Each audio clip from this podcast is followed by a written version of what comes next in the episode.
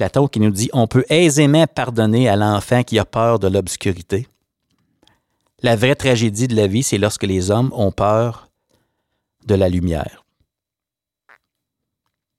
Mais la pandémie a mis en lumière plein de choses. Je pense qu'il ne faut pas avoir peur de regarder ce qui est là, l'état des lieux, puis se poser des questions solides sur la finalité de l'éducation, sur euh, les meilleurs indicateurs de réussite qui pourraient être au service des humains en éducation. Et puis, je pense qu'on pourrait faire toutes sortes de beaux pas ensemble. Peut-être pas en ligne droite. Peut-être qu'il y aura des erreurs et des imperfections. Peut-être qu'on devra vivre avec le jugement de l'autre. Peut-être qu'on peut risquer des relations. Mais en bout de ligne, ce que je nous souhaite, c'est de ne pas risquer de regretter, de ne pas avoir fait tout ce qu'on peut faire présentement pendant qu'on est là pour le système d'éducation. Le leadership, c'est l'impact positif que nous avons sur notre devenir et sur le devenir des personnes autour de soi. Pour être un agent de changement, il faut être un agent en changement. Le système d'éducation, c'est du monde. Et tout le monde est un leader. Bonjour et bienvenue à Tout le monde est un leader, un podcast pour ceux et celles qui transforment l'éducation à leur façon. Et aujourd'hui, j'ai le bonheur et le privilège de vous offrir un épisode en toute intimité où je vais vous parler de euh, la prise de risque. Sujet que je ne pensais pas aborder, mais il faut que je vous raconte ça. J'ai eu euh, une occasion euh, particulière dernièrement. j'ai participé à un podcast, ma fille Juliette de 17 ans, qui participe à un projet communautaire où des jeunes comme elle sont invités à créer des épisodes de podcast avec des gens dans la communauté. Et ma fille m'a demandé, Pop, ça te tente-tu? de faire un épisode, puis les rôles étaient inversés. Donc, je devais répondre à ces questions. Et euh, elle a choisi comme sujet, elle me dit Hey, ça te tente-tu de raconter un peu la prise de risque et la persévérance et peut-être de nous raconter ton histoire? Euh, qu'est-ce qui t'a amené à fonder Esquad des Dieux? Ça a été tellement une belle expérience. J'ai hâte que cet épisode-là soit, euh, soit disponible. J'ai hâte de l'écouter. je l'ai trouvé pas mal bonne de, me passer en entrevue comme ça. Puis c'est vraiment une belle expérience. Et puis ça m'a amené dans ma réflexion. Après tout ça, je, continuais à penser à ce que j'avais partagé à, ma fille Juliette dans le cadre de cet épisode-là. Puis je me suis dit, hey, le risque, euh, le risque, ça fait partie de la vie, ça fait partie de. C'est comme le prix à payer parfois pour avancer ou pour vivre de nouvelles, de nouvelles expériences, pour vivre peut-être parfois pour découvrir, je sais pas, qui on, peut devenir, euh, découvrir ce qu'on est capable de faire. Puis ça m'a, fait penser à une expression que j'ai entendue. Je me souviens. J'étais tout petit. Je sais pas de qui ça vient, mais je sais pas si vous allez être d'accord avec ça. Je vous partage la phrase que j'ai entendue quand j'étais tout petit. C'était quelque chose comme La peur de perdre est plus grande que le désir de gagner. Puis je vous, euh, je vous lis cette phrase-là, puis je ne sais pas si je suis d'accord avec ça, mais il y a comme la peur qui accompagne la prise de risque. Hein, il y, a comme une crainte, mais il y a un désir. Il y a comme deux ingrédients dans ma tête, dans mon vécu en tout cas. Quand je pense au risque, dans ma tête, il y a la peur, peur de quelque chose, et aussi le désir de quelque chose. Quand on prend un risque, c'est parce qu'on désire quelque chose. on ne fait pas juste prendre un risque pour le fun. On cherche à, avoir une amélioration quelconque dans un, domaine, dans notre classe, dans notre vie, dans quelque chose, il y a un potentiel d'amélioration, mais il y a peut-être une nouveauté, une nouvelle façon de faire, euh, une nouvelle tangente, une nouvelle trajectoire. Puis, euh, ben, il y a la peur, il y a le désir. Puis, quand j'étais jeune, j'ai entendu ça, moi, la peur de perdre est plus grande que le désir de gagner. Puis, euh, je ne sais pas si c'est vrai. Je sais pas si je suis d'accord avec ça, mais je suis d'accord y, a ces deux ingrédients-là, la peur puis le désir. Puis euh, j'ai choisi, euh, avec ma réflexion, j'ai identifié, il y en a plusieurs, risques à prendre pour quand on désire améliorer quelque chose dans sa vie ou, euh, ou en éducation de façon générale. Puis j'ai identifié cinq risques qui valent la peine d'être pris d'être considéré quand on veut améliorer soit notre propre personne ou euh, notre compétence ou quelque chose en éducation. Et puis je vous présente ça en toute humilité. Euh, j'espère que ça va peut-être semer, euh, vous, vous, amener à vous reconnaître dans certains des risques des, desquels je vais parler. Mais le but, c'est c'est pas juste de parler du risque, c'est de passer à l'action malgré les risques. Je regardais certaines citations entourant le, risque, puis euh, il y a le terme anglophone fearless. Puis il y a une citation de Taylor Swift, la chanteuse, qui nous dit que fearless, c'est pas c'est pas l'absence de la peur, c'est c'est de vivre malgré les choses qui nous font peur le meilleur mot que j'ai trouvé en français pour traduire fearless, c'est intrépidité. Hein? Donc, c'est pas l'absence de peur, mais l'action malgré la peur. Parce que les gens qui prennent des risques, les gens qui réussissent, les gens qui s'améliorent, euh, ça veut pas dire qu'ils n'ont pas peur. La peur est là, je pense que c'est normal. C'est parce qu'on on est conscient, je pense, quand on agit. Mais l'idée, c'est de ne pas laisser la peur nous empêcher d'avancer. Puis le premier risque euh, dont je veux vous parler, bien, ça me ramène à l'épisode que j'ai fait avec ma fille où je racontais mon histoire. Puis euh, elle me demandait bien, comment, comment je l'ai pris, la décision. Tu sais, comment ça se passe, ça. C'est pas. Euh, la décision se, prend en, une fraction de seconde, mais il y a plein de semaines, il y a des mois derrière ça qui mènent à ce moment-là ultime où, OK, on prend la décision. Puis j'ai expliqué mon processus, puis je vous raconte l'histoire courte. En bout de ligne, en bout de ligne, avec mon parcours, euh, j'ai eu certaines opportunités. Puis pour dire oui à ces opportunités-là, mais il fallait que je prenne la décision de changer de trajectoire. Puis j'aimais tellement être en éducation et ces nouvelles opportunités-là que je me suis dit, si je dis oui à ça, il va falloir que je dise non à autre chose. C'est souvent le cas avec les opportunités. Hein. Pour dire oui à quelque chose, il faut dire non à d'autres choses. Euh, choisir, c'est renoncer. Et puis, euh, j'ai eu la conversation. J'ai lu beaucoup avant de prendre ma décision. Ça, je, vous ramène cinq ans passés. Puis, euh, à un moment donné, j'ai fait ma liste de pour et contre. J'ai fait ma petite liste à gauche, les pour, ma petite liste à, droite, les contre. Puis, à un moment donné, j'ai eu la conversation avec moi-même. Marius Bourgeois, à 65 ans, a eu la conversation avec Marius Bourgeois à 42 ans à ce moment-là. dit, j'ai posé la question, es-tu capable de vivre avec le fait de ne pas prendre la décision d'aller explorer si le leadership en éducation, il y a une demande pour ça. puis j'ai pas été capable de dire non à ça. Je dis ben non, je peux pas. Je ne peux pas vivre avec ça je ne pourrais pas vivre ça. J'étais en plein milieu de ma carrière, j'étais à ma 15e année, il me restait 15 ans. Ma date de retraite, c'était le 30 août 2029. Et j'ai dû renoncer à ça, cette date-là, pour pouvoir accès, avoir accès à une nouvelle expérience. J'avais aucune idée de ce qui m'attendait, mais le premier risque, c'est de risquer le regret. Si j'avais pas pris la décision, le risque que je prenais, c'était de risquer de regretter. Et puis, le premier risque pour moi, derrière ce, risque-là, c'est l'inaction. C'est l'inaction. Vraiment, mon, euh, mon histoire, ce que ça me. Puis, pas juste cette décision-là, mais quand je pense à tout, euh, au, moment marquant, peut-être, les faits saillants, si je peux dire, dans ma vie, qu'elle soit professionnelle ou personnelle. Euh, il y, a des fois où je n'ai pas agi, puis parfois on regrette de ne pas agir. Mais c'est rare qu'on regrette des actions. Ouais. C'est les choses qu'on ne fait pas qu'on peut peut-être regretter. Et puis, au moment où j'ai pris mes décisions, j'étais tombé sur une vidéo justement anglophone qui s'intitulait Your Biggest Regret, votre plus grand regret. Et puis, c'est plein de gens dans la ville de New York, au centre-ville. Il y avait un tableau, une ardoise, et puis les gens étaient invités à écrire le plus gros regret sur ce tableau-là.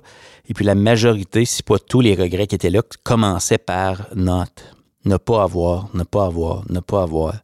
J'ai pas fait ça, j'ai pas fait ça, j'ai pas fait ça. Puis quand j'ai vu ça, je me suis dit, waouh, à 65 ans, je veux pas écrire ça. Celui-là. Je sais pas si c'est un bon raisonnement. Puis ça me ramène peut-être à à l'idée de, je sais pas qui, euh, qui est l'auteur de ça, mais il y a le, concept euh, du dash, le trait d'union. Hein? Entre notre date de naissance puis notre date de décès, il y a le trait d'union. Puis, euh, c'est un peu ça qui nous attend. Jim, Rohn nous dirait que ben, tout, fait peur dans le fond dans la vie parce qu'on s'en sort pas vivant. Donc on devrait avoir peur de tout, dans le sens que je fasse quelque chose ou non, que je prenne des décisions ou non, on, finit tous à la même place. Puis ce qui compte, c'est le dash, c'est le trait d'union entre les deux. Donc euh, le premier euh, le premier risque, dans le fond, dont euh, je voulais vous parler, c'est le, risque du regret qui nous guette. Puis dans mon vécu, ben, on regrette surtout, en tout cas, les choses qu'on fait pas. Parce que les choses qu'on fait, même si ça tourne pas toujours comme on voudrait, au moment on apprend de ça, on grandit de ça. Dans ma tête, il n'y a pas d'erreur. Tu sais, tous les chemins qu'on emprunte nous mènent à qui on est présentement, puis ça nous prépare pour nos prochaines étapes. Mais c'est les choses qu'on fait pas parfois quand on sent la petite voix qui dit Hey, tu devrais, c'est là qu'il faut que tu ailles. Des fois, on ne l'écoute pas par peur. Puis je me dis, ces moments-là, des fois, on les regrette. Donc, le premier, dans la prise de risque, c'est risquer le regret. Puis ma, question, c'est peut-être si on l'applique à l'éducation, qu'est-ce qu'on ne veut pas regretter dans 10 ans en éducation? Quelle inaction, quelle inertie nous guette qu'on pourrait regretter quand on pense à ce qu'on fait présentement? Puis, euh, je parle pas de faire des erreurs, je parle de choses qu'on pourrait ou qu'on devrait peut-être faire, ou peut-être réfléchir pour vraiment améliorer ce qui se passe présentement en éducation. Euh, oui, parce qu'on travaille très fort. On travaille très fort. Deuxième risque, mesdames et messieurs. Deuxième risque, c'est euh, pour s'améliorer, bien, il faut risquer l'erreur. il faut risquer l'erreur, puis parfois l'erreur, c'est euh, c'est noir ou blanc. C'est comme si une erreur, c'est quelque chose de gros, mais c'est pas juste l'erreur. C'est pas toujours des erreurs qu'on fait, mais c'est peut-être des imperfections des. Euh, on ne sait pas encore trop ce qu'on fait, donc c'est pas encore rodé. On a parfois la sensation ou l'impression que ce qu'on fait, c'est pas si bon que ça. Quand on fait nos premiers pas avec une telle approche ou telle initiative ou autre, on risque l'imperfection. Moi, ce que je découvre, c'est que c'est très difficile de développer sa compétence si on n'est pas prêt à faire une erreur. Tu sais. S'il n'y euh, a pas le risque d'une erreur, il faut se poser la question, c'est-tu vraiment assez euh, dans notre zone proximale de développement? On est-tu trop proche de notre zone de confort pour grandir? Tu sais? Je parle pas de faire des erreurs intentionnellement, mais je, je parle peut-être de choisir des défis qui sont à notre portée, mais qui nous invitent à nous améliorer. Où il y a un risque d'erreur ou d'imperfection. Je me dis, on peut grandir de ça. Puis dans mon vécu en éducation jusqu'à présent, puis dans ma vie personnelle aussi, c'est moi ce que je constate, c'est que la peur de l'erreur nous prive de l'amélioration beaucoup plus que nos échecs. Nos échecs nous permettent de développer l'expertise. Parler à n'importe quel expert dans n'importe quel domaine, ces gens-là sont experts pas parce qu'ils connaissent seulement les, bonnes réponses, mais ils connaissent souvent beaucoup de chemins qui mènent aux imperfections ou à l'erreur parce qu'ils les ont faites, ces erreurs-là. Très difficile d'être expert dans un domaine si on n'a pas fait d'erreur dans ce domaine-là. Hein? La capacité d'empathie, de se placer dans les souliers des autres, il faut en avoir fait des erreurs. Hein? Mais l'idée, c'est qu'on n'arrête pas là. On continue. Le seul scénario où l'erreur devient un échec, c'est quand on l'accepte comme finalité. On dit, ah ben, je suis pas capable, j'arrête là. Donc, le deuxième risque, je pense qu'il euh, faut accueillir vraiment pour améliorer l'éducation, si on exporte l'idée euh, au niveau systémique en éducation, mais je pense qu'il ne faut pas avoir peur de faire l'erreur. Et présentement, euh, il n'y a pas une grande tolérance à la prise de risque, à l'erreur, parce que justement, on a été éprouvé et toujours avec la pandémie et les retombées de ça ou les impacts négatifs de ça, euh, on n'a pas fini de les ressentir au niveau de la santé mentale, mais au niveau des apprentissages également. Mais je me dis, si on veut améliorer quelque chose, il n'y en aura pas de garantie. Il n'y aura pas de certitude dans aucune des approches parce qu'on a le contexte dans lequel on vit est sans précédent. Et puis, euh, la prise de risque va être nécessaire. Si on veut des résultats extraordinaires, il faut être prêt à essayer certaines choses euh, pour innover. On ne jette pas le bébé avec l'eau du bain. Il y a des pratiques solides, reconnues, euh, sur lesquels on peut s'appuyer, mais c'est pas avec ce qu'on faisait avant uniquement qu'on va répondre aux défis actuels. Il y a des nouveautés à amener et des innovations. Il y a des améliorations, il y a des nuances à amener aux approches qui ont fonctionné et qui pourraient continuer de fonctionner avec certaines, certains ajustements. Donc, est-ce que, est-ce que nous serons prêts à risquer l'erreur ou simplement l'imperfection? Deuxième risque. Troisième risque, ben c'est certain, hein, dans le feu de l'action, euh, quand on fait des choses qui euh, sortent peut-être de l'ordinaire, on risque le jugement de l'autre ou des autres. quand j'ai décidé de devenir consultant puis de fonder Esquad Edu, ben il y a plusieurs personnes qui m'ont posé des questions. Es-tu correct? Es-tu fou? hein? Euh, comme dirait ma grand-mère, t'es es bien placé, là. Pourquoi tu fais ça? hein? Puis euh, quand on fait des choses par conviction, parce qu'on se dit non, moi, je pense que, moi je le vois, j'ai la petite voix qui le dit, euh, qui me dit, hey, non, c'est, tu fais la bonne chose, ben on risque parfois le jugement de l'autre quand on essaie une nouvelle pratique pédagogique, on risque le jugement de l'autre, surtout s'il n'y a pas de données probantes qui appuient cette nouvelle initiative-là, on s'entend. Euh, puis parfois, ben, faut être prêt à vivre avec le jugement de l'autre parce que notre rôle comme leader, c'est pas de plaire à tout le monde. En passant, c'est impossible de plaire à tout le monde. Notre but, c'est pas de déplaire. C'est clair, ça. Mais on peut pas non plus vivre en essayant de plaire à tout le monde. Parce que quand on fait ça, on n'est pas soi-même on va pas jusqu'au bout de qui nous sommes et de ce qu'on peut amener en éducation. Et puis, euh, on finit par pouvoir échouer de toute façon de ce côté-là. Donc, moi, je me dis, c'est important de se faire confiance, euh, de s'écouter parfois, puis d'aller jusqu'au bout de certaines de nos idées, puis de dire, regarde, ça, ça, il faut que j'essaye ça. Tout en moi, à l'intérieur de moi, crie Hey, il faut que tu fasses ça. Il faut que tu fasses ça. Ça pourrait peut-être donner tel résultat qu'on n'a pas vu avant. Un, deux, trois, go. Puis moi, ce que je me suis rendu compte, c'est que parfois, quand on fait des choses qui sont nouvelles, ça déstabilise les gens autour de nous. Mais ça n'a pas rapport avec nous. Parfois, les gens ne sont pas à l'aise parce qu'ils nous voient aller. Ils sont pas à l'aise. Puis, ils se sentent peut-être euh, menacés par ça. Moi, je pense que ça n'a pas rapport avec nous, nécessairement. Donc, c'est important, je pense, de ne pas le prendre personnel, de ne pas s'empêcher d'être pleinement soi-même. Puis, euh, on continue d'avancer. Mais le risque du jugement de l'autre est très présent. Je le sais que dans certains milieux, c'est même. Euh, ça crée tout un climat. Il y a les gens qui, euh, qui souhaitent que ça avance et d'autres qui sont pas à l'aise avec ça. Puis, ça crée toutes sortes de conditions. Puis ça, ben, ça peut pas fonctionner en éducation. On a besoin de travailler ensemble. Il y a une place pour tout le monde. Et puis, euh, moi, l'invitation que j'ai pour tous les acteurs en éducation, c'est de présumer des bonnes intentions de la part de leurs collègues. Euh, moi, je pense que tout le monde veut réussir, tout le monde veut bien faire. Il y a une place pour tout le monde. Il y a une place pour euh, les personnalités de chacun. J'aime beaucoup l'idée que l'expression anglophone, the proof is in the pudding. Hein? La preuve est dans ton impact. La preuve est dans, hey, est-ce que ça fonctionne ce que tu fais? Mais tout le monde a des bonnes intentions, je pense. Quatrième risque.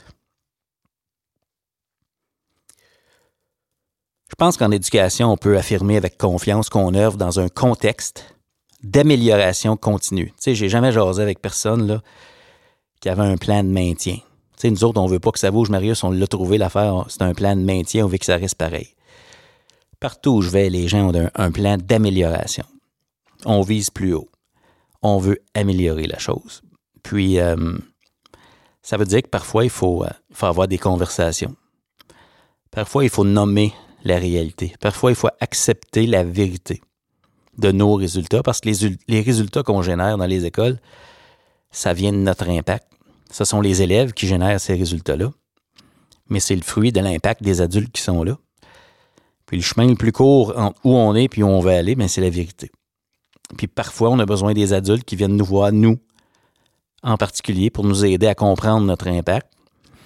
Puis bien, parfois, il y a de la rétroaction qui se donne. C'est drôle, avec les élèves, on appelle ça de la, rétroaction, puis entre adultes, parfois, on appelle ça une conversation courageuse. Mais c'est la même chose. Hein? ouais, c'est la même chose.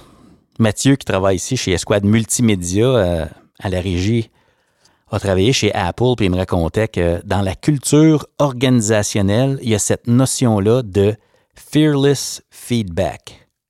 Tous les employés entre eux sont invités à se donner de la rétroaction et à se le dire si jamais il y en a un qui déroge des valeurs de l'entreprise et des façons de faire qui font partie euh, explicitement de la culture organisationnelle. Fearless feedback. Imaginez si on avait ça en éducation, que c'était attendu de tous que chaque personne soit à la recherche de rétroaction et que chaque personne s'attende à en recevoir parce que notre but commun, c'est de s'améliorer. Imaginez si on avait ces, conditions-là. C'est extraordinaire. Hein? Mais c'est quoi le risque là-dedans? Ben, le quatrième risque, ben, c'est le risque de la relation. Parce que parfois, entre adultes en éducation, ben, quand on a une conversation courageuse, en autre mot, quand on dit une vérité à quelqu'un, objective, mais parfois on risque la relation de façon temporaire. Parce que c'est pas tout le monde qui reçoit la rétroaction de la même façon. Et c'est d'ailleurs parfois pourquoi certains retardent ou évitent la conversation parce qu'on se dit hmm, comment l'autre va prendre ça? hein? Comment l'autre va prendre ça si je lui dis X, Y, Z? On risque la relation. Mais c'est certain que pour avoir l'amélioration continue, parfois, il faut être prêt à risquer la relation parce que si on ne risque pas ça, on renonce à l'amélioration continue. La conversation courageuse, c'est un petit peu le pont entre nos bonnes relations et l'amélioration continue parce que le but de la relation, c'est l'amélioration continue. On vient, on se présente dans nos établissements, on développe des relations positives, on a des rôles et des responsabilités le but, c'est d'avoir un beau climat, mais c'est pas ça l'objectif final. Il y a une finalité et la finalité, c'est l'amélioration continue, l'apprentissage des élèves. Donc, euh, ce que je pourrais vous dire ici, c'est que dans mon vécu, puis c'est mon invitation, c'est qu'il faut parfois choisir l'inconfort de la conversation courageuse pour progresser, plutôt que le confort du silence et du statu quo. Oui, parce que quand on garde le silence, c'est clair qu'on renonce à l'amélioration continue. Mais quand on ose ouvrir la conversation, bien, il y a un risque. Il y a un risque de perdre la relation, mais il y a aussi le, le potentiel d'un impact positif majeur sur les résultats, sur le rendement, sur le climat scolaire, sur qui on devient, sur la culture, sur nos relations aussi, parce que c'est toute une preuve de confiance. Et j'ose même dire d'amour pour l'autre quand on prend le temps de s'asseoir avec un adulte et d'avoir cette conversation-là. Quand on comprend ce que ça demande d'un être humain que de se préparer pour une telle conversation, on peut apprécier que c'est un geste généreux quand un adulte prend le temps de nous en donner de la vraie rétroaction par rapport à où on en est dans notre parcours. Mais on risque parfois la relation. Cinquième et dernier risque, cinquième et dernier risque, ben, c'est risquer le statu quo. Parfois, on risque le statu quo parce que si on n'ose pas, si on n'ose pas viser haut, viser loin, si on n'ose pas tenir compte de la trajectoire actuelle, on risque peut-être le statu quo dans ce retour à une certaine normalité. Euh, on le voit dans, dans certains milieux, on le voit dans certains commentaires de certains, euh, certains convaincus. Euh, on risque le statu quo. Et je ne parle pas ici du statu quo au niveau de nos actions. Je parle, moi, du statu quo au niveau de la remise en question de, l'éducation, euh, de ce que c'est, de ce que ça pourrait être. Puis, euh, je, suis fan de hockey, puis je pensais à Wayne Gretzky quand je me préparais pour l'épisode d'aujourd'hui. Wayne Gretzky était passé en entrevue à un moment donné, puis euh, on le félicitait constamment parce qu'il était toujours au bon endroit sur la, patinoire. Puis quelqu'un lui avait posé la question, quelque chose comme Wayne, comment tu fais pour être toujours au bon endroit? Ben, dis-moi, je je vais pas où la rondelle se trouve ou où la rondelle était, mais j'anticipe où la rondelle va être. Puis il dit, c'est là que je vais. Puis il dit, c'est pour ça que je suis toujours bien placé.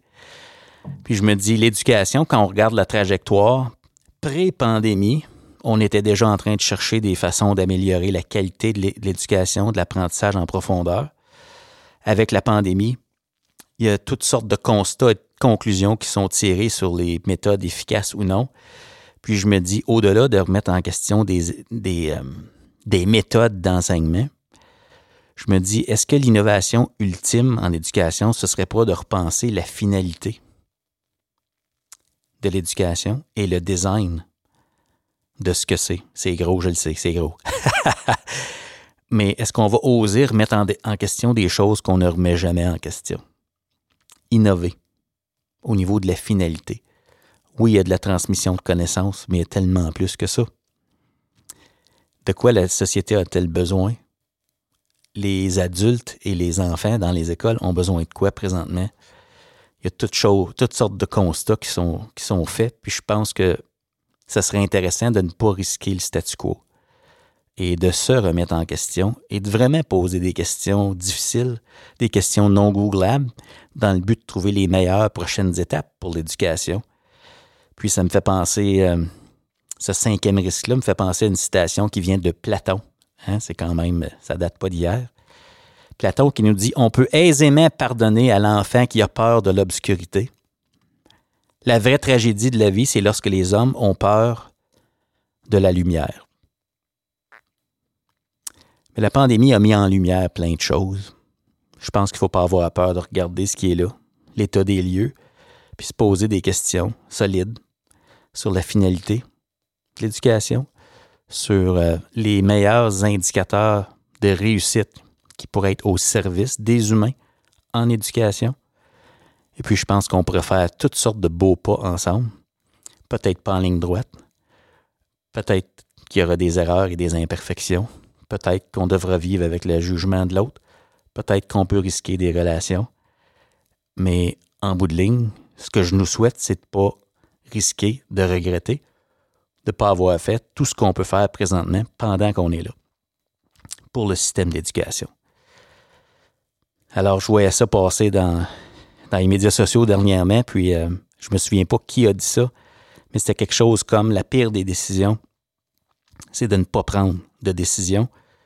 Puis je me dis que la prise de risque réfléchie, pas téméraire ou frivole, mais la prise de risque réfléchie sera nécessaire dans l'après-pandémie. Puis euh, je nous souhaite d'oser prendre ces risques-là ensemble et de se souvenir que on présume des bonnes intentions de tout le monde, puis on avance.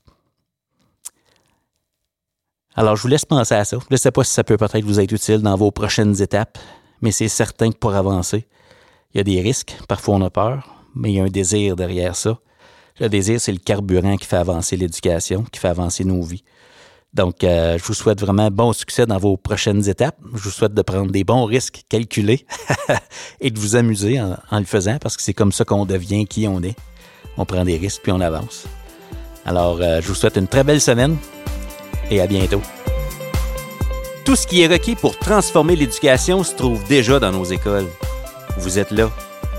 Rappelez-vous, le système d'éducation, c'est du monde et tout le monde est un leader.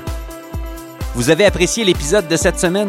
Je vous invite à consulter le blog et à vous abonner à notre infolette au esquadedu.ca. À samedi prochain!